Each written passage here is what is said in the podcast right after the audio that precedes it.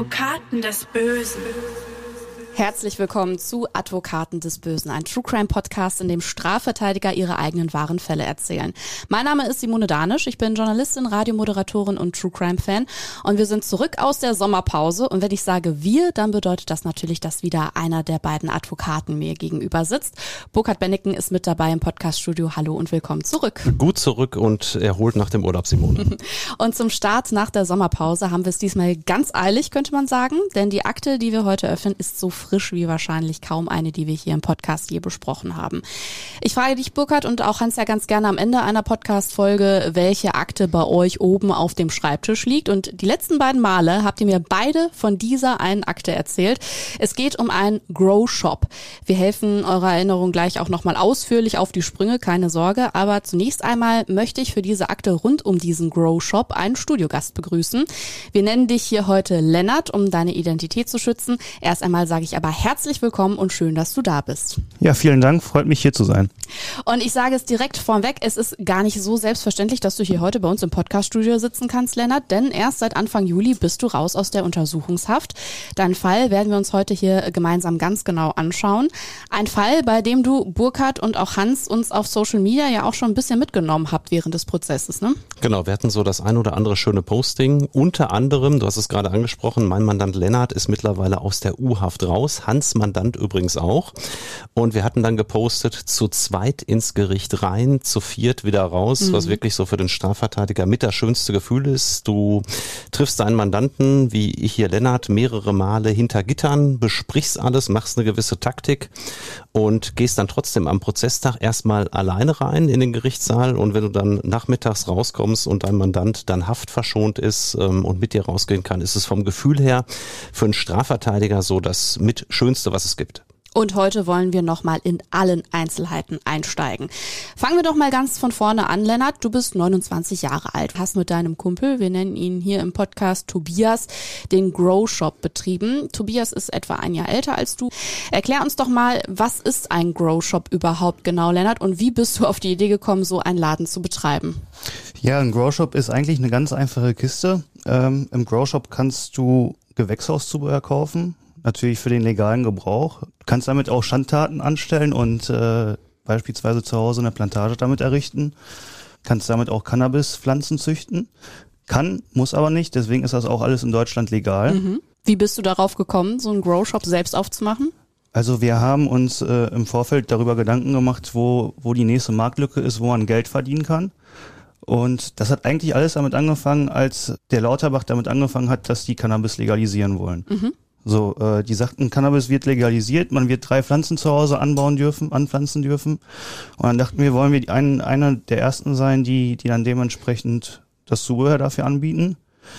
Ja, und letztendlich haben wir dann den, den Grow Shop eröffnet, online sowie offline und haben dann die ganzen Zubehörteile verkauft. Mhm. Also diese ganze Grow Shop Sache wirkt für den Laien jetzt wahrscheinlich erstmal ein bisschen seltsam, denn auch wenn es Gespräche um einen ersten Kursplan für die Legalisierung von Cannabis in der Politik gibt, das hast du ja angesprochen, de facto ist das aktuell ja noch nicht legal. Äh, wie kann es dann genau sein, dass so ein Grow Shop das ist? Also du hast gesagt, theoretisch könnte man die äh, Zubehörteile auch für was anderes benutzen und deswegen ist das jetzt schon erlaubt. Genau, also das war auch die letzten Jahre beziehungsweise beziehungsweise Jahrzehnte erlaubt. Du kannst theoretisch auch zu Hause äh, Pilze züchten, Tomaten züchten, Gurken züchten von A bis Z, also ziemlich alles, was du halt auch im Garten züchten kannst. Äh, letztendlich unterm Strich kannst du auch eine Marihuana-Pflanze draußen züchten. Mhm. Genau. Und Simone, man muss ja sagen, es gab ja auch schon, du sprachst es an, die letzten Jahrzehnte war es schon legal. Auch als ich noch zur Schule gegangen bin, konntest du immer ganz legal in dem Tabakladen auch den sogenannten Bong erwerben, ja, mit dem man dann entsprechend Marihuana geraucht hat oder diese speziellen Blättchen. Ähm, also ne, immer mit der Maßgabe, dass das natürlich auch für andere Dinge Verwendung finden kann. Und solange man nicht aktiv aktiv jetzt zum Beispiel eine Cannabisplantage damit unterstützt, wenn man das als Grow Shop Betreiber weiß, dann wäre es natürlich unter Umständen strafbar, weil man ja dann Beihilfe leistet. Aber das ist natürlich dann so ein Bereich, den kann man durchaus zu Recht noch so als juristische Grauzone bezeichnen. Ja, aber trotzdem kommt es am 11. Januar diesen Jahres zur Festnahme von Lennart und Tobias und du und Hans äh, seid um jeweils einen Mandanten reicher, wenn man das so sehen möchte. Erzähl uns, äh, Burkhard, wie kamen die Ermittlungen und das Verfahren ins Rollen gegen den Grow Shop? Ja, also es gab ursprünglich ein Ermittlungsverfahren, mit dem hatten weder mein Mandant Lennart noch sein Kollege Tobias irgendwas mit zu tun, sondern eine ganz andere Person. Und aus diesem Verfahren gab es dann Erkenntnisse, dass es diesen Grow Shop gibt, ohne dass man jetzt ganz konkret irgendetwas in der Hand gehabt hätte. Das war der Polizei und der Staatsanwaltschaft wohl neu. Und so habe ich es jedenfalls der Akte entnommen. Dann hat man sich aufgemacht und gesagt, da könnte etwas anderes hinterstecken und hat dann zunächst einmal eine Recherche gemacht im Internet. Es gab ja, Lennart, von eurem Laden auch eine Internetseite, hat dann herausgefunden, dass da entsprechendes Zubehör vertrieben wird, hat auch festgestellt, was ja zutreffend ist, dass das erstmal rechtlich zulässig ist, sowas zu verkaufen. Und dann hat man, ähm, ja, im Prinzip ohne konkreten Tatverdacht gesagt, wir fahren da mal vorbei mhm. und schauen mal ein bisschen im Sinne einer kurzen Observation, ähm, wer da so reingeht, was da so passiert passiert und ja, so kam das ganze Verfahren in Gang. Ziemlich, ja, skurril möchte ich fast sagen, dass bei einer, bei einer der ersten Observationen der Polizei dann ausgerechnet ein Polizeibeamter wohl den Grow Shop betreten haben soll oder ein, ein angehender Polizeibeamter. Mhm. So ist es jedenfalls hier ganz dubios auch in der Akte vermerkt, dass dann bei einer der ersten Beobachtungen ausgerechnet ein Polizeianwärter dort gesehen wurde und man hat dann natürlich auch eine Halterfeststellung Feststellung gemacht und dann festgestellt, er kam wohl gerade von der Polizeiwache aus dem Dienst und ist direkt von dort zu Lennart und Tobias in den Grow Shop gefahren. Interessant. Und nicht nur er wurde da vor dem äh, Geschäft gesehen, sondern auch andere Kennzeichen wurden da festgestellt von äh, Haltern, die teilweise Polizei bekannt waren. Ne? Ganz genau. Und so kam das Verfahren dann etwas größer in Gang, indem man gesagt hat, jetzt haben wir festgestellt, da ist Person X, Person Y und Person Z, die allesamt hier schon wegen Verstoßes gegen das Betäubungs Lebensmittelgesetz in Erscheinung getreten sind. Man hat dann auch über den Betreiber, also über meinen Mandanten Lennart, recherchiert. Auch da gab es schon eine Bewährungsstrafe wegen Verstoßes gegen das Betäubungsmittelgesetz. Man hat dann versucht, natürlich gewisse Strukturen herzustellen. Ähm, und es ist natürlich auch kein Geheimnis, ähm, wenn man einmal in einer solchen, in Anführungszeichen, Szene drin ist, mhm. Ähm, dann kennt man natürlich auch andere Beteiligten aus der Szene. Und ja, das hat die Polizei sich dann hier natürlich auch zunutze gemacht und hat gesagt, jetzt ist es so, dass hier hier so viele Leute im Prinzip aufgeschlagen sind und hier auch mal nur mal kurz reingehen, ohne jetzt mit irgendwelchem Zubehör wieder rauszukommen, dass man gesagt hat, dem wollen wir jetzt mal richtig auf den Grund gehen. Mhm. Und dann hat man sich darum bemüht, eine dauerhafte Observation halt eben dort durchzuführen. Mhm. Und was auch ganz spannend ist, äh, für die Ermittelnden hat sich herausgestellt, dass es da einen Kontakt von Lennart zu einem anderen Fall von dir in Haltern am See äh, gegeben hat auch. Es gab einen, einen äh, Fall, den ich im letzten Jahr verteidigt habe. Dort Dort habe ich einen jungen Albaner nämlich äh, als Mandanten gehabt, der in einer ja, großen äh, Cannabisplantage angetroffen wurde, die ganz offensichtlich andere Leute dort betrieben hatten. Aber er war wohl derjenige, das legten auch die dortigen Ermittlungen nahe, der halt eben immer die Pflanzen entsprechend gewässert hat, sich um alles gekümmert hat, wohl auch die Pflanzen nachgeschnitten hat. Und den habe ich dann verteidigt. Er fiel noch unter das Jugendstrafrecht und obwohl da eine sehr, sehr große Menge letztendlich im Raum stand, hat er dann eine Bewährungsstrafe bekommen. Und es ist natürlich immer so, Simone, ich sprach eben von der sogenannten Szene. Ich habe ja auch mhm. viel Einblick in die BTM-Szenen äh, in ganz Deutschland mittlerweile, weil ich so viel in diesem Bereich verteidige. Auch hier dann wieder gleich ein Connex von meinem albanischen Mandanten zu Lennart, weil es nämlich hieß, dass es da angeblich Besichtigungen gegeben haben soll, die Lennart angeblich da an dieser Plantage mal vorgenommen haben soll. So sinngemäß ist das in der Akte vermerkt. Jedenfalls konnte man das da so rauslesen. Und ja, da habe ich mir natürlich auch wieder gedacht, wie klein diese Welt doch immer ist. Wenn du im Betäubungsmittelstrafrecht in einem gewissen Umfang verteidigst, dann äh, siehst du immer mal wieder die gleichen Leute in Anführungszeichen. Alte Bekannte. Ja. Es gibt für die Ermittelnden also einiges an Hinweisen, dass in dem Grow Shop eben nicht nur Zubehör zum Anbauen von Marihuana verkauft wird, sondern auch auch das Zeug an sich. Das alles reicht, um sich einen Beschluss eines Gerichts einzuholen und aus der kurzfristigen Observation eine langfristige zu machen. Drei Monate soll die dauern, Burkhardt, und da wurden in dem Fall von Lennart und Tobias wirklich so gut wie alle Register gezogen. Als nächstes hat man dann neben dieser langfristigen Observation natürlich auch noch die Telefonüberwachung angeordnet. Ähm, das ist ja somit nach wie vor das Hauptmittel der Strafverfolgungsbehörden, um Beschuldigte zu überführen. Ähm, die sogenannte TKÜ, die Telekommunikationsüberwachung und ähm, ja, wenn du da nur einen leisen Verdacht hast, dass zum Beispiel Handeltreiben mit Betäubungsmitteln vorliegt, gibt dir auch im Prinzip jeder Richter in Deutschland einen äh, entsprechenden Beschluss, dass du das als Polizeibeamter dann entsprechend machen darfst. Und so war es dann auch hier. Und das muss man auch sagen, ähm, ich bezeichne es fast schon als Trend, weil ich es mittlerweile in fast jedem zweiten Betäubungsmittelstrafverfahren habe.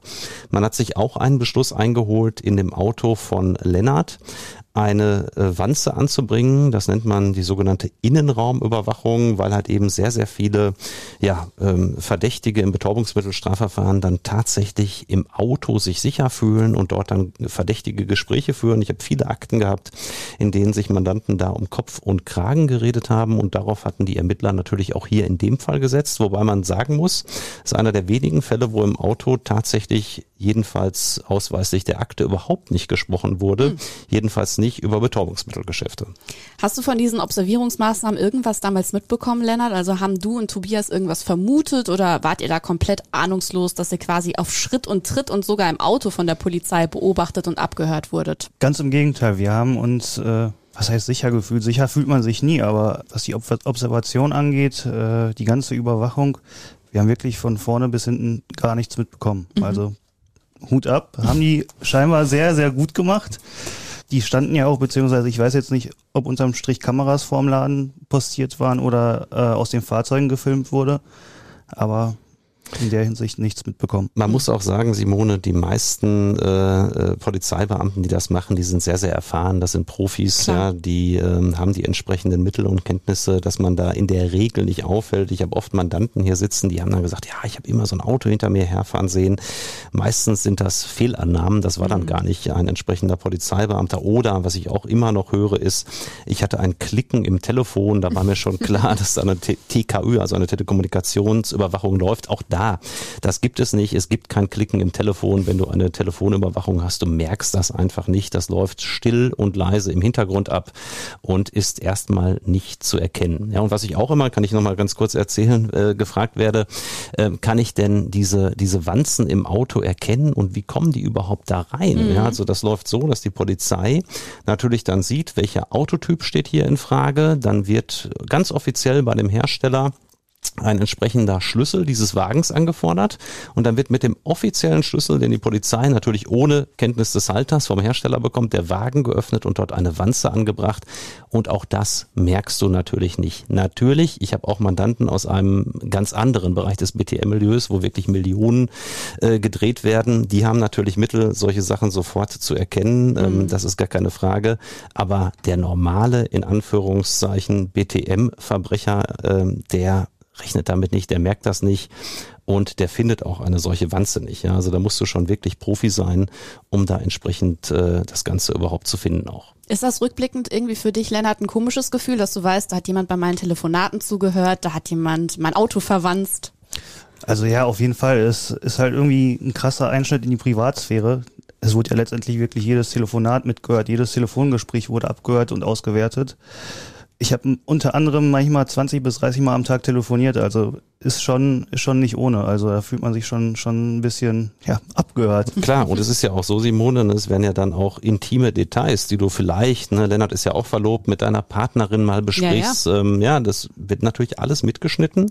Auch wenn in der Akte, das muss man sagen, natürlich nur das in der Regel dann letztendlich auftaucht, was wirklich von den Ermittlern als belastend im Sinne der Tatbestände eingestuft mhm. wird. Oder, auch das äh, habe ich schon in vielen Akten erlebt, dass man dann natürlich gerade daraus etwas drehen will, so nach dem Motto, der Verdächtige, das war jetzt hier nicht bei Lennart so, aber der Verdächtige telefoniert mit seiner Partnerin, man plant langfristig, sich im Ausland eine Existenz aufzubauen und dann schreibt die Polizei das ganz dick in die Akte rein, weil man damit nämlich gerne eine Fluchtgefahr konstruieren mhm. möchte, nach dem Motto, den hält hier in Deutschland nicht allzu viel und dann kriegt man natürlich als Polizeibeamter bei Gericht auch relativ schnell einen Haftbefehl, wenn man da entsprechende Erkenntnisse präsentiert, auch das kommt immer wieder vor und es ist natürlich teilweise auch schon, muss man wirklich sagen, eine regelrechte Frechheit, ohne dass ich dem Polizeibeamten zu nahe treten möchte, was in einige Gespräche dann auch hineingedeutet wird. Ja, also da wird dann wirklich aus einer Kleinigkeit, die vollkommen normal ist, wird dann irgendwie ein angebliches BTM-Geschäft gemacht. Damit meine ich jetzt nicht die klassischen Codewörter, die natürlich auch viele benutzen, ähm, sondern wirklich aus Belanglosigkeiten, da wird ja jedes Wort im Mund umgedreht. Mhm. Und dann sitze ich hinterher oft mit meinen Mandanten und bespreche die Akte und dann sagt ja, aber da war überhaupt nichts in Richtung Betäubungsmittelgeschäft. Da habe ich nur mit meiner Verlobten darüber gesprochen, ob wir mal wieder ein paar Äpfel auf dem Markt kaufen, sage ich jetzt mal als banales Beispiel. und dann wird selbst da so etwas hineingedeutet. Dann kommt es aber zum nächsten größeren Wendepunkt. Einer eurer Kunden, Lennart, wir werden ihn hier im Podcast nur Fuchs nennen, der wurde Mitte November 2022 ins Visier der Polizei genommen. Seine Wohnung wurde durchsucht und Burkhardt, da wurde auch einiges bei gefunden. Es ist so, dass ähm, dieser Fuchs, wie wir ihn hier nennen, halt eben mehrfach am Grow Shop gesichtet worden war. Und dann gab es halt eben die Durchsuchung bei ihm zu Hause und es wurden knapp zwei Kilogramm Marihuana dort gefunden. Und ähm, tja, man hätte natürlich auch drüber nachdenken können, dass man diesen Fuchs jetzt äh, möglicherweise in Untersuchungshaft nimmt. Das ja. ist jetzt eine Menge, da gibt es schon mal einen Haftbefehl, vor allen Dingen, weil dieser Fuchs ausweislich der Akte auch vorbestraft sein soll wegen Verstoßes gegen das Betäubungsmittelgesetz. Mhm. Ähm, das hat man allerdings hier nicht gemacht, weil man sich wohl erhoffte, äh, über diesen Fuchs weitere Erkenntnisse zu bekommen in Richtung Lennart und auch Tobias, weil so ist es der Akte eindeutig zu ernehmen. Die großen Männer sollen halt eben die beiden gewesen sein, die Beschreiber oder die Betreiber des Grow Shops und an die wollte man ran. Und jetzt wird's etwas kurios, denn nachdem die Wohnung von Fuchs durchsucht und er aus dem Polizeigewahrsam entlassen wurde, was macht er da erstmal? Spaziert direkt zu dir, Lennart, in den Grow Shop und erzählt dir auch von dem, was ihm passiert ist. Ganz ehrlich, was ist dir da durch den Kopf gegangen und wie geht man damit um? Also letztendlich äh, hat man überlegt, wie kam es wirklich dazu, dass das Fuchs da dementsprechend von der Polizei angehalten bzw. die Wohnung von dem Fuchs durchsucht wurde? Letztlich hat man es unterm Strich äh, darauf gedeutet, dass das wirklich ein Zufall war bzw. Äh, er von seinen Kunden verraten wurde. Mhm. Natürlich will man dann erstmal Abstand davon nehmen. Man hat ihm dann natürlich auch nochmal einen anwaltlichen Rat zur Seite bzw. ans Herz gelegt, dass er sich äh, schnellstmöglich beim Anwalt melden soll. Mhm. Der ist auch dementsprechend äh, auch hier in der Kanzlei vertreten worden. Von einem Kollegen von uns. Haben da nicht sämtliche Alarmglocken bei dir und Tobias geschrillt oder warum habt ihr denn dann weitergemacht? Weil ihr habt ja dann erstmal weitergemacht. Letztlich hatten wir gedacht, äh, dass das nicht auf uns zurückzuführen ist, dass es halt wirklich ein dummer Zufall war. Hatten das nicht wirklich ernst genommen was unterm Strich halt wirklich ein fataler Fehler war. Denn die Überwachungsmaßnahmen liefen gleichzeitig immer weiter. Wie sich aber aus den Unterlagen entnehmen lässt, haben du, Lennart und Tobias auch immer sehr zurückhaltend am Telefon über eure Geschäfte euch unterhalten. Wir haben es auch gehört, im Auto ist auch nicht wirklich viel äh, Verwertbares gefallen und ihr habt auch Codewörter benutzt. Zum Beispiel, als ihr in Hamm Drogen eingekauft habt. Erzähl uns mal, wie das genau abgelaufen ist. Ja, also wir haben äh, einen Kontakt in Hamm gehabt, haben dann am Telefon immer gesagt, dass wir zu Ikea fahren, bei Ikea Schränke kaufen. Kam ist in der Nähe von Hamm. Äh, das war so die Eselsbrücke für uns so gesehen. Und eins der Codewörter, Simone, mhm. wo die Polizei mal recht hatte, wenn ich das auch mal zugunsten der Polizeibeamten sagen darf, die zwei Schränke waren hier zwei Kilo dann Marihuana. Mhm. Ja, dementsprechend äh, sind wir nach Hamm gefahren, äh, haben dort die, die Sachen gekauft, hatten dann Kontakt, wurden äh, zu einer Wohnung gelotst durften dann in der Wohnung erstmal um die 30 bis 45 Minuten warten, mhm. nachdem äh, der Kontakt da gewesen ist. Nach, nach der ganzen Warterei ist dann zum Glück dann auch der Kontakt wiedergekommen. Ähm, man hat da wirklich ein mulmiges Gefühl, hat mit solchen Leuten eigentlich an sich nichts zu tun. Und äh, man kann sagen, unterm Strich ist zum Glück halt immer alles gut gelaufen. Wollte ich gerade sagen, weil dieses Gefühl, ich meine, du weißt auch, in der Szene werden viele abgezockt, ja, auch ne, nach dem Motto, ähm, die haben ja Geld dabei, wenn die bei uns kaufen wollen. Ähm, also ich hätte mich da auch schon ein bisschen komisch gefühlt, ne, wenn man so solche Geschäfte macht und dann muss man so lange warten. Ähm, was ist euch da so durch den Kopf gegangen während der Zeit? Ja, die Frage ist halt immer, äh, läuft das jetzt alles richtig? Ist das, ist das jetzt äh, auch alles so eine sichere Sache? Äh, steht nicht gleich die Polizei vor der Tür? Also da geht dir ja wirklich Verschiedenes durch den Kopf.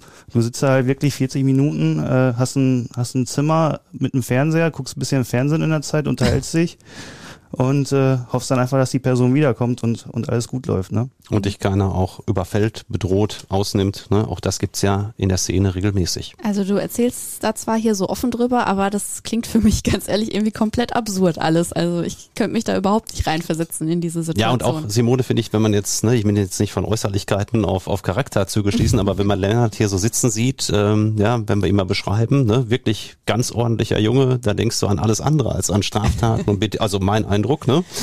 Und äh, schon interessant. Kommen wir zum 21. Dezember letzten Jahres. Diesmal geht den Ermittlern ein anderer Kunde von euch ins Netz. Wir nennen ihn Bär. Nachdem äh, der bei euch im Shop einen Abstecher gemacht hatte, geht es für ihn weiter mit dem Auto nach Mal. Die Polizei winkt ihn dort heraus und was passiert dann, Burkhard? Er wurde an der, ja, an meiner Heimatausfahrt, wo ich früher groß geworden bin, in Malbrassat, wurde er dann äh, in Anführungszeichen hochgenommen, von der Polizei rausgewunken. Man hatte dann bei der Polizei eine Kette dergestalt, dass man gesehen hatte, dass er mit einem Paket aus dem Grow Shop rausgekommen war. Da hatte man natürlich gleich gedacht, oh, großes Paket, da wird sicherlich entsprechendes Marihuana drin sein. Hm hat ihn dann halt eben über die Autobahn verfolgt und dann halt eben in Mal entsprechend kontrolliert und hat dort dann auch rund zwei Kilogramm Marihuana bei diesem Herrn im Kofferraum gefunden und konnte dann natürlich zumindest herleiten, ähm, und das war für die Polizei natürlich schon ein ganz, ganz starkes Indiz. Man war an dem Grow Shop, es gab dieses Paket, das aus dem Grow Shop rausgetragen wurde und letztendlich stellt sich heraus, in diesem Paket sind zwei Kilo Marihuana, so dass das der Zeitpunkt war, wo im Prinzip die Ermittlungen rund waren, der Gestalt, dass man sagen konnte, da wird höchstwahrscheinlich aus Ermittlersicht jedenfalls etwas dran sein an den Erkenntnissen, die vorher ja noch ein bisschen schwammig waren. Mhm. Aber auch diesen Bär lassen die Ermittler erstmal laufen. Weil man einfach viel, viel mehr vermutet hat und wirklich nach der Ermittlungsakte wenig hatte bis zu diesem Zeitpunkt. Was willst du damit anfangen? Ja, zwei Schränke bei Ikea. Okay, du kannst vermuten, dass es zwei Kilo sind, aber man hatte keine Menge sichergestellt. Man hatte auch sonst nichts und das war jetzt der erste Fall und die Ermittlungen, ich habe hier glaube ich fünf dicke Leitsordner vorliegen, ähm, die waren sehr umfangreich, die haben natürlich viel Gold, Geld gekostet und mein Eindruck ist, die Polizei wollte einfach noch mehr und deshalb hat man diesen Bär nicht, obwohl auch der unter laufender Bewährung stand wegen mhm. Verstoßes gegen das Betäubungsmittelgesetz, mhm. nicht in Untersuchungshaft genommen, sondern hat sich, also wie gesagt meine Mutmaßung, so muss ich es kennzeichnen, hat ihn laufen lassen als in Anführungszeichen Lockvogel, um zu schauen, kontaktiert er den Lennart wieder, kontaktiert er den Tobias wieder, fährt er zum Grow Shop und was macht er jetzt? Weil auch das ist ja ein, äh, eine Erkenntnis der Ermittler, die ja auch meistens zutreffend ist. Wenn äh, Beschuldigte in solchen Verfahren dann, ja, sage ich jetzt mal schon mal, erwischt wurden, ähm, dann machen die im Nachgang oft die größten Fehler. Das ist einfach so, fahren zum Beispiel zu dem wahren Versteck der Beute, fahren zu ihren Mittätern etc. oder fahren dahin, wo noch ganz viel Geld lagert. Und darauf hatte man gesetzt, natürlich alles immer wohl in der Erwartung, Lennart und Tobias halt eben noch mehr anhängen zu können. Und es kommt auch tatsächlich genau so, Bär meldet sich dann wieder bei Lennart und ich finde das so wahnsinnig einfach. Zum einen, wie einfach durchschaubar diese Menschen offenbar für die Polizei sein müssen. Zum anderen äh, stelle ich mir das auch krass für euch vor, Lennart. Da meldet sich der Kunde und erzählt, dass er erstmal von der Polizei gefilzt wurde. Wie ging es dir diesmal damit? Ja, diesmal äh, hat man sich überlegt, das kann alles kein Zufall mehr sein. Hm. Ja, man denkt sich, scheiße, was ist denn jetzt da los? Und macht sich natürlich Gedanken, wie es jetzt weitergeht. Äh, wir sind da natürlich zum Entschluss gekommen, aus der ganzen Sache auszusteigen, weil wir die Spur nicht auf uns bringen wollten und auch nicht dafür bestraft werden wollten letztendlich ist es dann wirklich, wirklich auch zum Schluss gekommen. Man hat die Restmengen verkauft, wurde, nachdem die Restmengen weg waren, von der Polizei verhaftet. Mm, und für dich war es ja auch wirklich heiß, weil du ja zu der Zeit auch noch tatsächlich auf Bewährung warst. Genau, ja. Da stand dann ja viel auf dem Spiel. Ja, und äh, das Gespräch mit Bär, Lennart und, und seine Schilderung haben dich und Tobias dann also wachgerüttelt. Ihr wolltet den Handel komplett einstellen. Gleichzeitig hatte die Polizei aber eigentlich ganz andere Pläne gehabt, Burkhardt, und wollte die beiden eigentlich bei einem weiteren Ankauf erwischen. Ne? Ja, die Polizei setzte natürlich nach wie vor darauf, dass man einfach noch mehr bekommt und natürlich im Optimalfall Lennart und Tobias auch auf frischer Tat ertappt. Mhm. Und dann gab es Anfang Januar noch äh, wohl verdächtige weitere Telefongespräche. Da ging es um nasse Erde, um, um Erdsäcke, ähm, was die Polizei dann auch wieder als Synonym gedeutet mhm. hat, obwohl es in dem Fall gar kein Synonym war, sondern natürlich hat man im Grow Shop auch entsprechende Erde, die man verkauft, ja. Und diese Gespräche, da dachte man, jetzt haben die Jungs wohl nochmal richtig eine dicke Lieferung bekommen, mhm. also schlagen wir dann kurzfristig zu und tatsächlich erfolgte dann am nächsten Tag die Durchsuchung, mhm. natürlich zeitgleich wie immer dann bei Lennart äh, zu Hause, bei äh, Tobias zu Hause und natürlich auch in dem Grow Shop. Mhm. Und was wurde da gefunden? Nichts. also bei dir wurde äh, nichts gefunden. Also weder bei ja, mir noch, noch bei Tobias, da wurde mhm. nichts gefunden. Ähm, es war kein Marihuana vorhanden. Bei der Durchsuchung sind natürlich dann Handys eingezogen mhm. worden, um dort nochmal weitere Spuren zu ermitteln. Unterm Strich war es halt alles, was, was gefunden wurde bei den, bei den Kunden. Mhm. Genau. Und es gab natürlich, das muss man fairerweise sagen, wieder sowas wie, ja, indizielle Momente, die man seitens der Polizei erarbeitet hat. Zum Beispiel wurden DVTs, Druckverschlusstüten gefunden. Die braucht man natürlich in der Regel, um dann entsprechende Mengen Marihuana abzupacken. Mhm. Es wurde ein sogenannter Vakuumierer gefunden. Den braucht man, das kann Lennart vielleicht noch besser beschreiben als ich, um? Um das Cannabis letztendlich zu vakuumieren und es geruchs, geruchsneutral äh, dementsprechend zu verpacken. Ah, okay. Genau. Und es gab noch halt eben so drumherum so ein paar ja, Kleinigkeiten, die da bei dir, glaube ich, zu Hause äh, gefunden wurden, die darauf hindeuteten nach dem Motto, da gab es mal irgendwann einen Kontakt in diese Richtung. Das waren aber im Prinzip nur Druckverschlusstütchen. Genau, also das waren so äh, Druckverschlussbeutel, ähm, die so gesehen der der Endkonsument bekommt, wenn mhm. er seine 10 Gramm, 5 Gramm, 1 Gramm kauft. Mhm. Und äh, die wurden natürlich auch dementsprechend beschlagnahmt. Mhm. Und genau. da waren auch so ganz leichte Anhaftungen von Marihuana drin, wenn ich das richtig gelesen habe, ne? Genau. Die, die Anhaftungen waren am Vakuumiergerät. Ah, okay.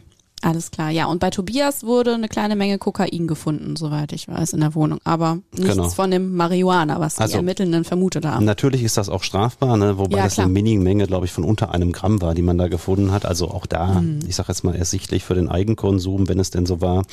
Und äh, jedenfalls nicht das, worum es in diesem Strafverfahren geht. Man hat ja wirklich den ganz großen Marihuana-Handel hier erwartet. Ja. Und ähm, das muss man sagen, ist ungewöhnlich. Die meisten Verfahren, die ich in diesem Bereich habe, die enden dann mit einer Durchsuchung, die ein anderes Ergebnis zum Gegenstand mhm. hat. Da wird meistens irgendwas gefunden.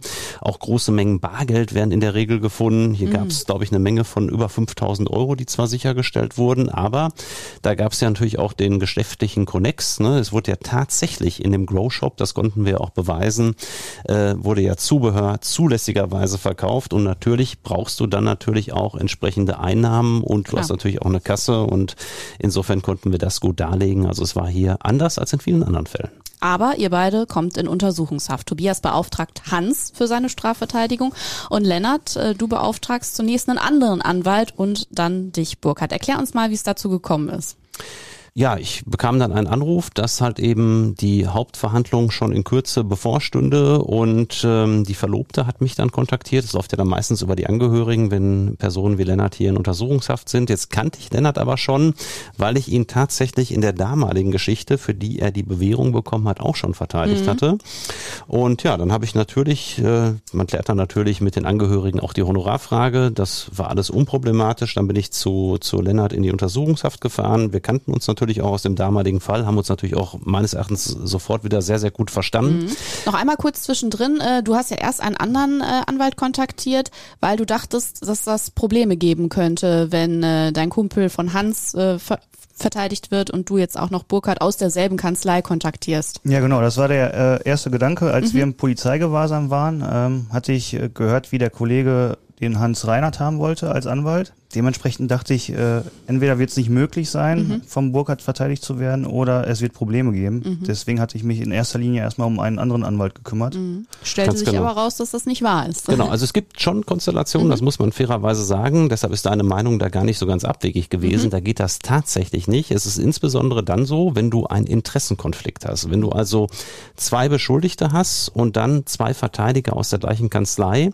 ähm, darf es nicht so sein, dass der eine dem anderen anderen etwas in die Schuhe schieben will und mhm. der andere das anders sieht. Ja, das darf nicht sein, dann kannst du so etwas nicht machen, dann würden wir das auch nie machen. Und das habe ich natürlich auch, ähm, das gehört dazu, fairerweise vorher abgeklärt, dass hier kein Interessenkonflikt besteht. Das hat mir Lennart auch direkt beim ersten Gespräch bestätigt. Er hat mir dann auch erlaubt, mit Hans darüber zu sprechen. Ich darf dann auch nicht einfach so mit Hans über Details sprechen, sondern das muss mir mein Mandant erst gestatten. Das mhm. hat er getan und auch Hans Reinhardt hat gesagt, es gibt aus Sicht seines Mandanten und aus seiner Sicht keinerlei Interessenkonflikt. Und daher konnte ich dieses Mandat dann annehmen. Denn wir hatten eine in, ja, gemeinsame Interessenlage. Es ging darum, beide bestmöglich rauszuholen. Keiner wollte den anderen in irgendeiner Form belasten.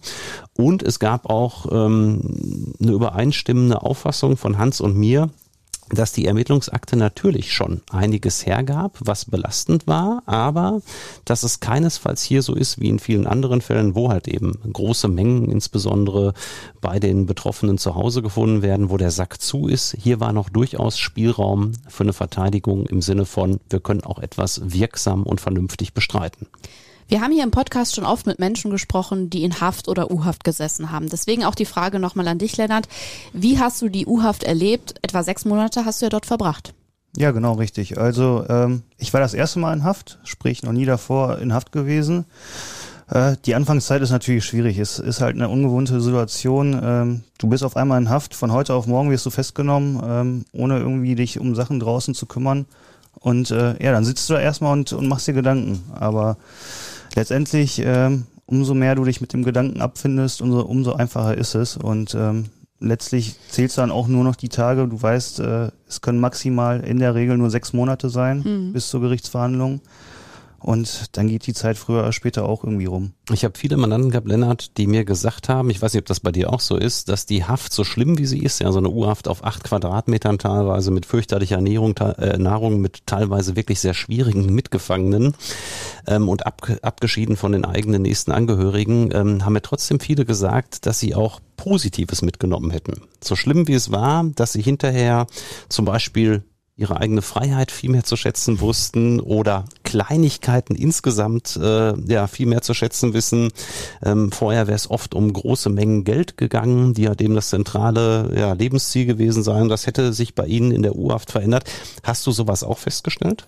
Also ich kann dir da voll, voll und ganz beziehungsweise den anderen recht geben. Ähm, du lernst es, äh, Kleinigkeiten wertzuschätzen. Also ähm, ich sag mal, banale Sachen wie wieder spazieren gehen mit, mit deinem eigenen Hund äh, ist auf jeden Fall wieder was ganz anderes, als es davor war. Mhm. Ähm, sowas lernst du dann wirklich wertzuschätzen, ja. Und du warst zum Zeitpunkt deiner Festnahme ja auch verlobt. Deine Partnerin kennst du seit mehr als zehn Jahren. Ihr standet damals auch kurz vor der Hochzeit. Wie geht man damit in der U-Haft um? Wie läuft das dann auch mit dem Kontakt ab?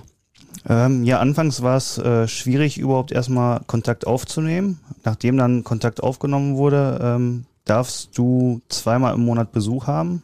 Heißt, äh, zweimal im Monat kriegst du eine Stunde Besuch von, von den Angehörigen.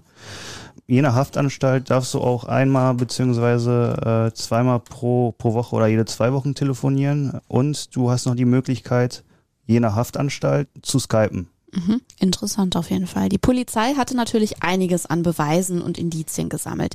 Die Telefonüberwachung, die Überwachung der Gespräche im Auto, die Fotos, die sie bei der Beschattung gemacht hatten, dazu die paar Dinge, die sie bei der Durchsuchung gefunden hatte. Aber ein wichtiger Bestandteil der Ermittlung Burkhardt waren auch Chatverläufe und zwar aus dem sogenannten Wicker Me Chat. Sagte mir bis jetzt überhaupt nichts. Erklär uns mal, was es damit auf sich hat und was die Polizei in diesem Fall dort gefunden hat. Ja, wie in ganz vielen anderen Akten auch, muss ich sagen, wurde auch hier wieder ein bisschen leichtsinnig an der einen oder anderen Stelle gechattet. Ähm, da ging es dann hin und her, unter anderem, das waren noch nicht mal Lennart und Tobias, sondern ein weiterer, der den Kontakt nach Hamm vermittelt haben soll mhm. zu diesen, ja, ich sag mal, etwas dubiosen Verkäufern, die Lennart da äh, eine Dreiviertelstunde haben warten lassen und ähm, da wurde dann ganz offen teilweise geschrieben, ähm, so nach dem Motto, ähm, das Ganze ist abhörsicher. Ich weiß nicht, ob das dann in der Szene mal wieder erzählt wurde, wie es früher bei EncroChat der Fall war oder bei anderen äh, äh, Anbietern. Ähm, natürlich kann man da im Prinzip alles nachverfolgen, mhm. vor allen Dingen, wenn man diese ganzen Chats auch noch wie hier auf seinem Handy hat. Und ja, da wurde teilweise dann ganz offen auch über zwei Kilogramm zum Beispiel gesprochen, die in Hamburg besorgt werden sollten.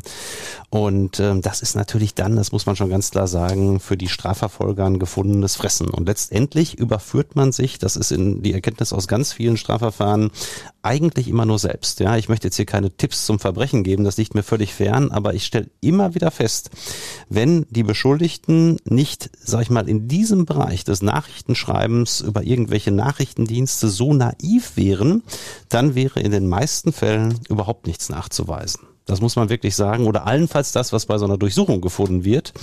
Und auch hier fußt die Anklageschrift, die ja dann zum Schöffengericht ging, was man mhm. schon mal mhm. sagen muss, was ein großer Erfolg war, weil solche Sachen könnten theoretisch auch beim Landgericht verhandelt werden. Ähm, die äh, Anklageschrift hat dann letztendlich neun Fälle angenommen. Mhm ähm, des Handeltreibens mit Marihuana in verschiedenen Größenordnungen. Insgesamt hatten wir, glaube ich, eine Menge von ich glaube sechseinhalb Kilo. Sechseinhalb Kilo, die dann addiert dabei zusammenkommen und ja. Ähm, das muss man sagen, das war insofern schon ein Erfolg, weil gerade bei unter Bewährung stehenden Mandanten ähm, heißt es ganz, ganz oft, da steht eine erhebliche Strafe im Raum und dann hast du die Anklage zum Landgericht und beim Landgericht ist es nun mal einfach so, da ist man auf Richterseite ganz andere Zahlen und zwar mhm. höhere Zahlen an Strafen gewöhnt als beim Schöffengericht, wo es äh, in der Regel äh, im Extremfall mal zwei Jahre mit Bewährung gibt. Natürlich gibt's auch da Strafen ohne Bewährung. Das ist aber beim Schöffengericht wirklich die Ausnahme. Und insofern ist es natürlich für einen Verteidiger und hier für Hans und mich erstmal ganz großes Ziel gewesen, dass wir das hinbekommen. Und wir waren sehr, sehr froh, dass es hier keine Anklage zum Landgericht gegeben hat. Das große Problem, das ich hier natürlich einfach sehe, ist die Bewährungsstrafe, die bei der Festnahme einfach noch vorhanden war. Die hat es natürlich in jedem Fall schwieriger gemacht. Wie seid ihr mit diesen ganzen Vorwürfen, mit dem, was alles in den Protokollen drin gestanden hat, eigentlich umgegangen? Wir haben natürlich ähm, die Akten sehr, sehr sorgfältig gelesen und das natürlich auch schön bei so Mandanten wie Lennart, die auch die entsprechenden intellektuellen Kapazitäten haben, solche Akten wirklich minutiös zu lesen. Das hatte Lennart getan, das habe ich bei unseren Gesprächen gemerkt. Ähm, da kann man dann gemeinsam so eine Strategie vorbereiten. Mhm. Ja, und es war so, dass wir gesagt haben, nach Aktenlage gibt es ganz, ganz viel, was vermutet wird. Natürlich ist das auch alles erstmal unheimlich belastend, gerade dann noch mit der Vorgeschichte, dass es halt eben schon mal ein Handeltreiben mit Betäubungsmitteln gab, für das Lennart verurteilt worden, worden war. Das war ja bei seinem Kollegen übrigens anders, das muss man dazu sagen. Lennart stand unter laufender Bewährung und Tobias war völlig ohne Vorstrafen. Das war mhm. natürlich für Tobias ein Riesenvorteil und für uns natürlich auch sehr, sehr belastend. Und ähm, dann gab es diesen Fund bei Bär. Und ähm, da haben wir uns natürlich auch überlegt, ähm, gibt es da Ansatzpunkte, dieses ganz, ganz ja, belastende Indiz irgendwie wegzubekommen? Ähm, eigentlich war die Beweislage wasserdicht, wenn man die Akte gelesen hat. Da kommt der Bär aus dem Grow Shop, hat diesen Karton in der Hand, wird durchsucht und man findet da drin Marihuana. Trotzdem haben Hans und ich uns überlegt, ähm, dass es, und das war nun mal so, keine Observation gab, wie Bär in den Grow Shop hineingegangen ist. Mhm. Und jetzt wäre es, und das ist nach dem Grundsatz im Zweifel für den Angeklagten schon nicht ganz unwichtig, jetzt wäre es nicht völlig lebensfremd gewesen, dass Bär selbst mit diesem Karton dorthin gefahren ist und dann Lennart und Tobias das Marihuana angeboten hatte. Die beiden gesagt haben, damit wollen wir nichts zu tun haben, raus hier sinngemäß. Und er den Karton deshalb wieder mit rausgenommen hat mit dem Marihuana. Denn, wie gesagt, das Hineingehen von Bär in den Grow Shop wurde polizeilich nicht observiert, sodass eine solche Einlassung durchaus möglich gewesen wäre. Und natürlich haben wir das auch mit in den Prozess reingenommen, mhm. weil das war schon so der, der schwerste Fall, der im Prinzip wasserdicht war, wenn man ehrlich war. Und dann mit dieser Überlegung hätte man da natürlich schon für etwas Unsicherheit noch äh, sorgen können. Mhm. Ich möchte noch mal kurz einen Schritt zurückgehen, Lennart. Wir haben gerade gehört, du hast deine Unterlagen, deine Akten selbst studiert. Wie ist das, wenn man das da alles so vor sich liegen hat und dann halt auch sieht, äh, wie die Observation abgelaufen ist, jedes Einzelteil aus den letzten Wochen und Monaten so schriftlich vor sich liegen hat. Äh, wie fühlt man sich da, wenn das da alles so schwarz auf weiß verschriftlich vor einem ist? Ja, also im ersten Moment bist du einfach mal baff, ne? Du siehst wirklich, was, was die letzten Monate gelaufen ist, was alles für Observationen, was für TKÜs durchgeführt worden sind. Äh, das wird ja alles dann schriftlich niedergelegt. Du hast die ganzen äh, Protokolle da drin. Und dann denkst du ja auch, also du kannst dich an, an viele Gespräche auch gar nicht mehr erinnern. Äh, das glaube ich. So, so lange wie die her sind und äh, was da dann alles bequatscht wurde. Ähm, aber das ist auf jeden Fall erstmal schon mal echt wieder ein komisches Gefühl gewesen. Mhm. Fühlt sich das auch so ein bisschen an, als würde man, weiß ich nicht, irgendeinen schlechten Roman lesen und das wäre gar nicht das eigene Leben, was da vor einem liegt? Ja, kann man genauso, genauso wiedergeben, ja. Das zweite übrigens, Simone, das ja. muss ich noch ergänzen zu der äh, Strategie, die wir ja. auch natürlich besprochen hatten, Gerne. war also neben dem Umstand, dass der Bär ja theoretisch das Marihuana auch den beiden hätte anbieten mhm. können in einem Grow Shop, war, dass bezüglich der Chats, die ja auch sehr belastend waren, mhm. gar keine Frage, ähm, es allerdings nie dort vorkam, das Wort Marihuana oder auch ein sonstiges Synonym, sondern da stand dann halt eben zwei Schränke oder ähnliches, ja. Mhm. Und daraus konnte man sicherlich auf zwei Kilo schließen, aber war es zwingend Marihuana? Und auch da haben Hans und ich uns natürlich Gedanken zu gemacht und das habe ich auch mit Lennart ausführlich besprochen. Es wäre ja auch theoretisch möglich gewesen, dass es kein Marihuana, sondern sogenanntes CBD gewesen sein könnte. Mhm. Für unsere Hörer vielleicht, was ist CBD? CBD steht für Cannabidiol, ein Bestandteil der Cannabispflanze. CBD ist in Deutschland als Einzelsubstanz legal, da Cannabiol nicht unter das Betäubungsmittelgesetz fällt. Das bedeutet allerdings nicht, dass auch alle CBD-Produkte legal sind, denn meist beinhalten diese noch weitere Inhaltsstoffe der Handpflanze. Krux, Pflanzen und Pflanzenanteile der zur Gattung Cannabis gehörenden Pflanzen sowie darauf hergestellten Produkte unterliegen dem Betäubungsmittelgesetz. CBD-Produkte sind legal, wenn sie die folgenden Kriterien erfüllen. Erstens, die Produkte stammen aus dem Anbau in, e, in Ländern der EU mit zertifiziertem Saatgut, also einem THC-Gehalt unter 0,2 Prozent. Und zweitens, ein Missbrauch zu Raus Rauschzwecken muss ausgeschlossen sein, da der Verkehr mit ihnen ausschließlich gewerblichen oder wissenschaftlichen Zwecken dient. Grauzone, demnach dürfen CBD-Produkte nur an Endverbraucher abgegeben werden, wenn ein gewerblicher Zweck vorliegt und ein Missbrauch ausgeschlossen wird. Der gewerbliche Zweck beim Verkauf von unverarbeiteten CBD-Produkten wie CBD-Blüten an Endkunden wurde lange angezweifelt. Der Bundesgerichtshof bestätigte im März 2021 im sogenannten Hanfprozess, dass dieser gewerbliche Zweck beim Verkauf an Endkunden gegeben sei. Also, Fazit vielleicht nochmal. Das Betäubungsmittelgesetz enthält zwar eine Ausnahme für Teile der Cannabispflanze, die nicht mehr als 0,2 Prozent THC enthalten. Diesen Grenzwert unterschreiten die meisten CBD-Blüten auch. Die Ausnahme greift allerdings nur, wenn zusätzlich ausgeschlossen werden kann, dass die Blüten zu Rausch Rauschzwecken missbraucht werden. Ähm, damit, kurz gesagt, Simone, kann man unter bestimmten Umständen, und mhm. zwar in den meisten Fällen sogar, CBD in Deutschland durchaus legal verkaufen. Allerdings, natürlich muss einem das auch einer glauben. Mhm. Ja, und es war nach Aktenlage so, dass natürlich schon, insbesondere bei dem Fund bei Bär, ähm, da entsprechend äh, vieles für Marihuana als Pflanze sprach, die da möglicherweise verkauft wurde. Nur, es war halt eben hier nicht wasserdicht und das waren Überlegungen, die wir im Vorfeld, das müssen wir als Verteidiger machen, ja, weil wir natürlich die Verdachtslage hinterfragen müssen, sagen müssen, was kann das sonst noch bedeuten? Das haben wir auch mit Lennart erörtert und er hat ganz klar gesagt, es gibt ja nun mal CBD und auch sowas äh, wird ja teilweise in den Grow Shops ganz legal verkauft. Mhm. Ja, und das war halt eben Teil der Strategie zu sagen, wir gehen in den Prozess und haben das in der Hinterhand, ohne das jetzt direkt auf den Tisch zu werfen. Ähm, und das war so unsere Vorbereitung dann auf den Prozess beim Schöffengericht. Jetzt kam also der Prozesstag. Wie seid ihr dort eingestiegen?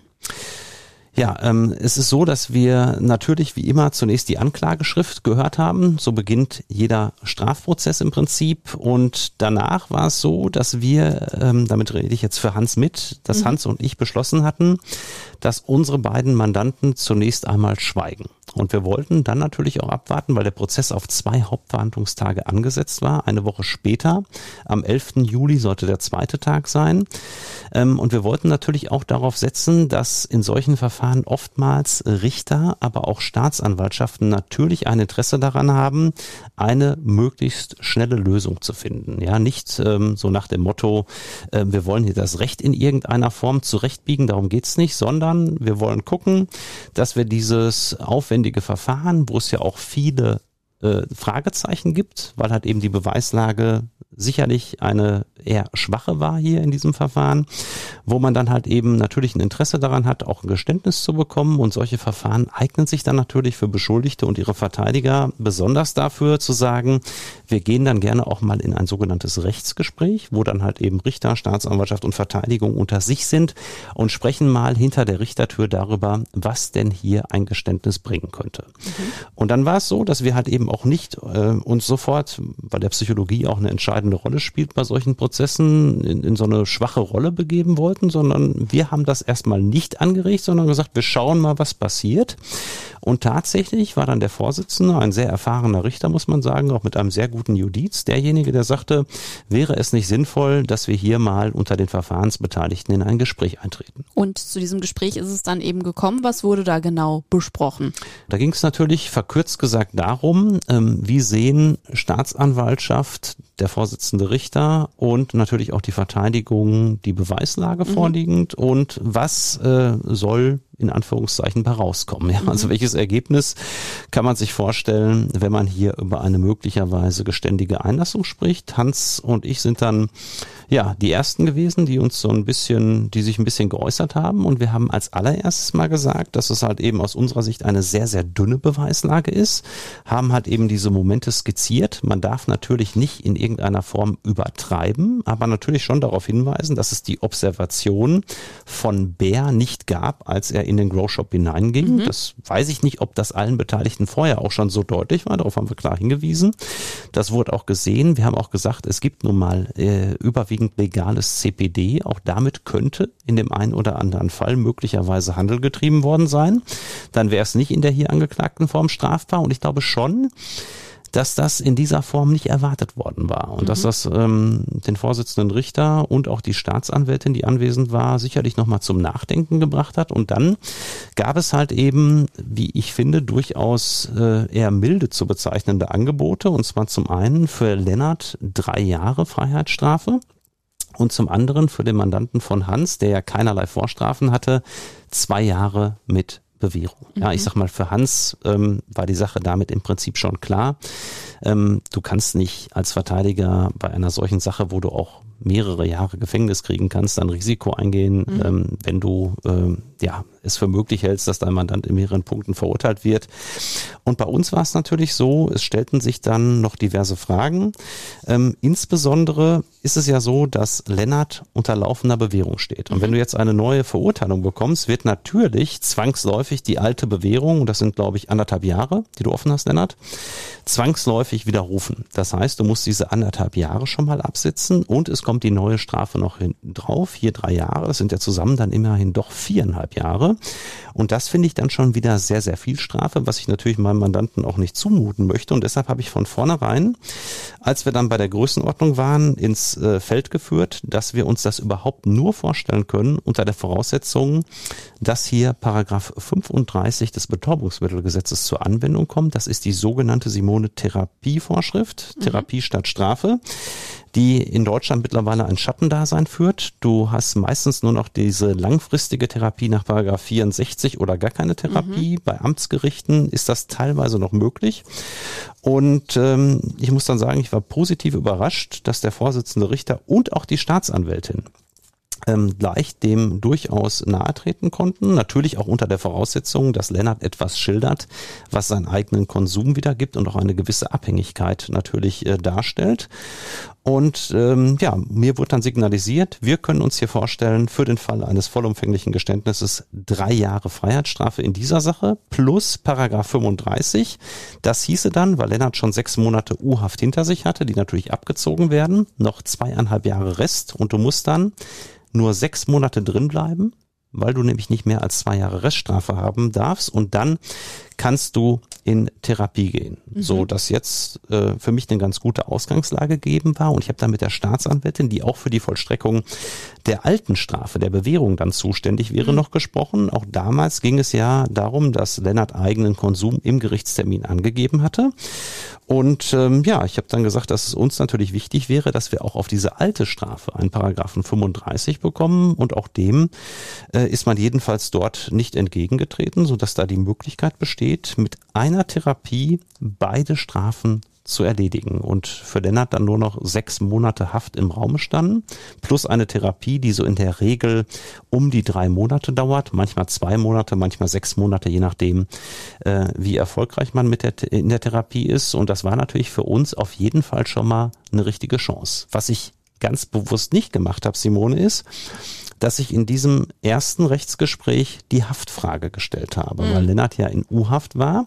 Und es war so ein bisschen, es wurde nicht explizit drüber gesprochen, aber es war so ein bisschen die Annahme, na klar, der bleibt jetzt drin noch sechs Monate, geht dann in Therapie. Und wenn er die Therapie besteht, dann geht der Lennart raus. So, ich bin dann aber erstmal, wir haben unterbrochen, ich bin dann runter zu Lennart in die, in die Haftzelle. Kannst du mal gerne beschreiben, wie es da aussieht? Unten in so einem Amtsgericht, dunkler, kleiner Raum, eine offene Toilette, Lennart, ne? Und? Genau, so kann man sich das vorstellen. Kleiner Raum, kleiner Kellerraum, äh, Fenster hast du drin, das kannst du nicht öffnen, offene Toilette, ähm, Ja, so ein kleiner Verlies beziehungsweise kleiner Kerker, würde ich sagen. Mhm. Genau, es riecht auch immer ein bisschen nach Zigarettenqualm, Simone. Ich bin jetzt Nichtraucher und wenn du dann da runterkommst, dann musst du immer so ein bisschen, also hier, wir hatten sehr nette Wachtmeister in dem Gericht in Großfeld, muss man sagen, sehr angenehm. Die haben uns dann äh, Zellen angeboten, in denen nicht vorher drin geraucht worden war. Da konnten dann Lennart und ich in aller Ruhe sprechen. Ja, und äh, wir sind dann im Prinzip sofort einig gewesen, das ist wirklich ein sehr, sehr gutes Angebot, das Risiko einzugehen, dass wir hier vielleicht von den neun angeklagten Fällen, sag ich mal, vier wegbekommen mhm. und für die anderen fünf trotzdem dreieinhalb oder vier Jahre Strafe bekommen, das war uns viel zu groß und das war auch sehr, sehr naheliegend. Hattest du überhaupt mit diesem Angebot äh, von Seiten des Gerichts gerechnet? Ich hatte damit äh, mich gar nicht mit auseinandergesetzt. Mhm. Ich wusste gar nicht, dass sowas überhaupt besteht, so eine Möglichkeit. Mhm. Äh, von daher war ich selbst äh, sehr erstaunt darüber, als der Richter das angesprochen hatte und äh, darum gebeten hatte, ein Rechtsgespräch zu führen. Also ja. Hast du dich denn schon innerlich damit auseinandergesetzt, okay, das könnte vielleicht auch eine hohe Strafe werden? Was mache ich dann? Wie geht's mir dann?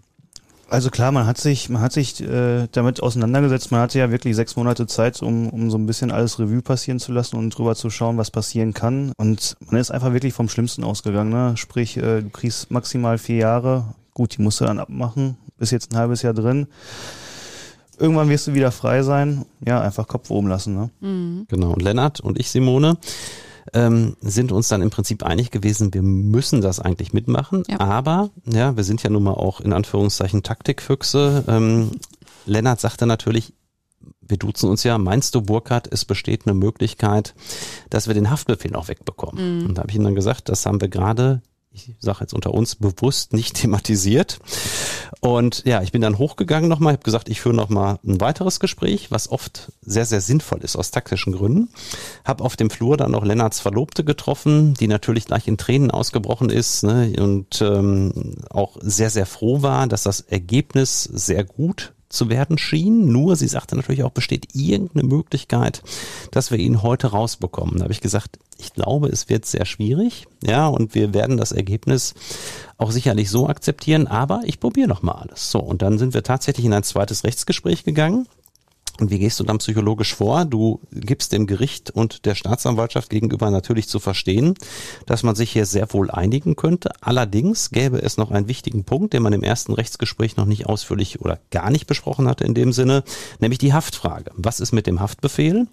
Und da habe ich dann noch ein bisschen argumentiert, bevor ich überhaupt die anderen groß zu Wort kommen habe lassen, habe ich natürlich darauf hingewiesen, wenn du äh, Lennart jetzt in der Haft lässt, er geht ja dann in die Strafhaft, dann musst du aus dem Knast heraus für den Paragraphen 35 dir die Kostenzusage, die du brauchst und den Therapieplatz besorgen. Das mhm. Problem ist die Kostenzusage. Dafür brauchst du dann einen sogenannten Sozialbericht und den, dafür brauchst du einen Sozialarbeiter.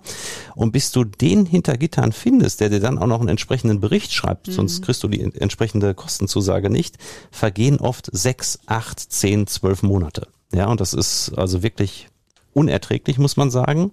Ein absoluter Missstand hinter Gittern. Das habe ich dann auch ganz offen dargelegt. Und dann sage ich, wenn es so wäre, dass wir Lennart heute Haft verschonen, geht er heute nach Hause, er kann morgen zur Drogenberatung gehen, kann sich selbstständig um die Kostenzusage kümmern, die ist in acht Wochen da. Und dann kann er ganz entspannt in den offenen Vollzug gehen, mhm. noch sechs Monate und von dem offenen Vollzug aus dann in die Therapie. Und äh, tatsächlich war es so, weil man, das war mein Eindruck, auch die Sache natürlich jetzt mit diesem Ergebnis zu Ende bringen wollte, man dann gesagt hatte, da würde man sich jetzt seitens des Gerichts und auch der Staatsanwaltschaft nicht sperren. Und das war natürlich für uns dann, sage ich jetzt mal, der ganz, ganz große Erfolg, der vorher in dieser Form sicherlich nicht zu erwarten war. Ich bin dann nochmal runter zu Lennart in die Zelle und das sind dann so die, die die schönsten Momente. Ich weiß nicht, wie du das aufgenommen hast, wenn man dann mitbekommt, es geht tatsächlich dann heute nach Hause. Ja, also nach sechs Monaten äh, denkst du täglich drüber nach, äh, wie es wäre, zu Hause zu sein. Ähm, nur wenn du dann im ersten Gespräch erstmal die Mitteilung bekommst, ja, ein Stellungsbefehl beziehungsweise heute auf Stellungsbefehl äh, rauszukommen, wird schwierig, äh, verlierst halt erstmal die Hoffnung. Genau, Stellungsbefehl muss man vielleicht nur erklären, heißt halt eben, ne, dass man, wenn man ein rechtskräftiges Urteil bekommt, gibt's halt eben ein paar Wochen später die Ladung zum Strafantreten, das nennt man Stellungsbefehl und wenn du aus der Freiheit kommst, in Nordrhein-Westfalen jedenfalls und kein Sexualdelikt hast, gehst du in den offenen, ja, mhm. und ähm, Genau. Ich, ich habe dir auch die Emotionen angemerkt. Ja, also du warst ja schon über das erste Ergebnis froh. Ne? Was ja. war mein Eindruck? Und dann, ja. als du dann hörtest, du gehst auch noch heute nach Hause, das war schon toll, muss ich sagen. Und ich finde, hier sehen wir auch nochmal wirklich diese krass taktische Seite im Strafverteidigerjob. Wirklich wie auf dem Schachbrett werden äh, sich da ja offenbar die nächsten Züge ganz genau überlegt, um am Ende das möglichst beste Ergebnis für den eigenen Mandanten rauszuholen. Ist es auch das, was dich, Burkhardt, an dem Job am meisten reizt? Also dieses Spiel, nenne ich es mal? Ja, es hört sich immer so an, als wenn wir da die, die Gambler wären und so weiter. es ist ja auch ein bisschen was dran. Das muss ich schon zugeben. Und ähm, also mir macht am meisten Spaß dieses Zwischenmenschliche mhm. und die Freude des Mandanten und auch seiner Angehörigen. Ja, die mhm. Verlobte, die hatte ich ja wirklich zahlreich auch in der Kanzlei hier, die hat dann da geweint und sich gefreut und so. Und das ist für mich wirklich ganz, ganz toll. Ja, aber es macht auch Spaß, wenn du merkst, dass deine man sagt immer so Strategien, also dass das, was du dir vorher überlegt hast, dass das durchaus aufgeht. Ja, es kann natürlich nicht immer alles aufgehen und ich bin auch immer ein Freund davon, nicht nur Plan A, äh, sondern auch noch Plan B zu haben und im Einzelfall auch mal Plan C. Man muss als Strafverteidiger flexibel sein und ähm, das macht es letztendlich aus. Also ich finde schon, dass dieses strategische Denken und auch dieses Zwischenmenschliche, ja, wie bringe ich jetzt so einen Richter dazu, der vielleicht vorher für sich ausgeschlossen hatte, den Lennart an diesem Tag nach Hause gehen zu lassen, ähm, dazu zu bringen, dass er es dann am Ende doch macht, weil er hat ja das Sagen und nicht ich. Und ohne dass er da in irgendeiner Form einen Gesichtsverlust hat, ein schlechtes Gefühl bei hat und so. Und ich glaube, das Wichtigste ist dann wirklich äh, im richtigen Moment das Richtige zu sagen die Stimmlage zu treffen, das entscheidende sachliche Argument zu haben, wie hier zum Beispiel äh, mit der Therapie, die aus der Haft heraus fast unmöglich äh, gewesen wäre einzuleiten. Das wissen dann auch teilweise, ich will nicht sagen in diesem Fall, aber einige Richter wissen das nicht, weil die mhm. sich nie damit beschäftigen. Ja, und wenn man das dann mal klar macht, wie es hinter Gittern abläuft, dann gibt es da auch ein Entgegenkommen, was es sonst in dieser Form wahrscheinlich nicht gegeben hätte. Das Urteil ist auch inzwischen rechtskräftig, deswegen können wir hier auch gemeinsam sitzen und da so offen über alles reden. Bring uns mal kurz auf Stand, Burkhard. Du hast ja schon ein bisschen was angedeutet mit dem offenen Vollzug. Wie geht es jetzt genau für Lennart weiter? Was genau. sind die nächsten Schritte? Es folgt jetzt in Kürze, man sagt immer so acht bis zwölf Wochen, das ist so ein Richtwert nach der Rechtskraft des Urteils. Die ist hier eine Woche nach dem Urteil eingetreten. Am 4. Juli 23 haben wir verhandelt, dann war es am 11. Juli 23 mit Ablauf des Tages rechtskräftig, so dass wir sagen, ja, August, September, also ich sag mal so September September, spätestens Oktober ähm, erwarte ich dann die entsprechende Ladung von Lennart in den offenen Vollzug. Mhm. Natürlich wirst du da auch nochmal überprüft. Ja, das heißt, selbst wenn du direkt ein offenes Hafthaus bekommst, gibt es trotzdem erstmal einige Tage, wo du nochmal befragt wirst, weil es immer mal wieder äh, Leute gibt, die dann völlig uneinsichtig sind oder die so ein starkes Drogenproblem haben, dass sie für den offenen Vollzug gar nicht geeignet werden. Und das muss man ja auch bei Lennart sagen. Er hat schon in der Haft komplett äh, den Konsum eingestellt und das ist natürlich jetzt eine ganz andere Situation. Er ist da vollkommen jetzt schon von weg und diese Therapie ist natürlich dann äh, anders zu sehen als bei anderen, die da eventuell noch ja hochgradig süchtig dann ankommen. Und deshalb glaube ich, hat er allerbeste Chancen, dann komplett diese sechs Monate, die er absitzen muss, noch im offenen Vollzug zu verbringen. Und ich habe auch die Hoffnung, das kann man natürlich nicht versprechen, dass die alte Bewährung, die noch widerrufen wird, ähm, natürlich auch dann noch nach Paragraph 35 zurückgestellt wird. Dafür mhm. gibt's gute Argumente. Und wenn Lennart dann diese Therapie, sagen wir mal von dreimonatiger Dauer, besteht, die ja nach sechs Monaten Haft antritt, werden beide Strafen, sowohl die anderthalb Jahre als auch die drei Jahre hier, mhm. beziehungsweise der Rest von diesen Strafen zur Bewährung ausgesetzt. Und das ist natürlich schon eine Perspektive, die muss man sagen, die lässt sich sehen. Wie siehst du, Lennart, denn deine persönliche Zukunftsperspektive, abseits des ganzen Juristischen, das wir jetzt hier gerade gehört haben? Also ja klar, ich äh, sehe jetzt erstmal die Zukunft äh, ein halbes Jahr im offenen Vollzug. Wie Burkhard gerade sagte, außen, außen geschlossenen ist das halt echt schwierig, sowas auf die Beine zu stellen, äh, eine Kostenzusage zu bekommen und einen Therapieplatz. Was man auch dazu sagen muss, äh, das ist auch dementsprechend sehr schwierig, außen geschlossenen ähm, als Strafgefangener äh, in den offenen zu kommen. Mhm. Jetzt äh, sind die Karten ja komplett neu gemischt. Ich stelle mich im offenen das ist halt auch ein Unterschied wie Tag und Nacht äh, geschlossener zu offener Vollzug. Ähm, dementsprechend bin ich da gar nicht mehr so mit dem Kopf drin, weil ich weiß, äh, das Schlimmste ist so gesehen überstanden und äh, es kann einfach nur noch besser werden. Mhm. Und ich kann mir vorstellen, in der Untersuchungshaft, da äh, stellt man erstmal alle Zukunftspläne zurück. Hast du denn jetzt irgendeinen Plan für die Zukunft, irgendwas, was du dir jetzt so vielleicht auch gerade nachdem du halt äh, gesessen hast, äh, dir irgendwie wünschst für die Zukunft? Ähm, also wir waren jetzt, nachdem ich rausgekommen bin, erstmal eine Woche im Urlaub. Ähm, erstmal abschalten. Jetzt, nachdem wir wieder da sind, ähm, gut, jetzt kannst du großartig keine Pläne aufstellen, weil in acht bis zwölf Wochen ist es soweit. Dann bist du erstmal wieder ein halbes Jahr weg, beziehungsweise zuzüglich nochmal Therapie. Und dann schauen wir einfach mal weiter. Und dann habe ich dich noch im Urlaub gestört nach dem Motto, nächste Woche Podcastaufnahme für Advokaten des Bösen mit Simone. Das ja. mache ich gerne. Deswegen nochmal danke, dass du mit uns so ja, offen über deinen Fall Dank. gesprochen hast, Lennart.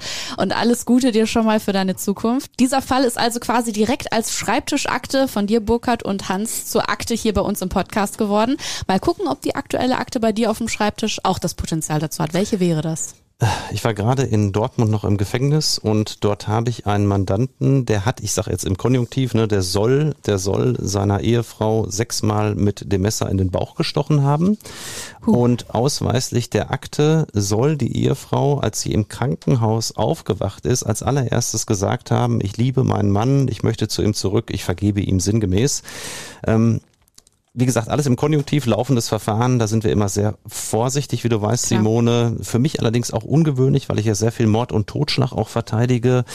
Ähm, hatte ich in der Form auch noch nicht. Mein Mandant soll, das muss man auch sagen, ausweislich der Akte auch entscheidend dazu beigetragen haben, dass seine Frau dann überlebt hat, diesen, wenn er, wenn das so war, diesen sehr gefährlichen Angriff. Mhm. Er soll dann zum Fenster gelaufen sein und gesagt haben, ich habe gerade meine Frau gestochen, äh, Polizei, Krankenwagen so und tatsächlich wurde die Frau dann auch direkt behandelt und zum Glück gerettet. Sie ist jetzt außer Lebensgefahr. Das ist erstmal das Allerwichtigste mhm. und das wird ein Verfahren, das mich jetzt natürlich die nächsten Monate sehr beschäftigen wird. Und ja, heute habe ich noch ein zweites, ganz ähnliches Verfahren angenommen. Da darf ich jetzt aber noch nicht drüber reden.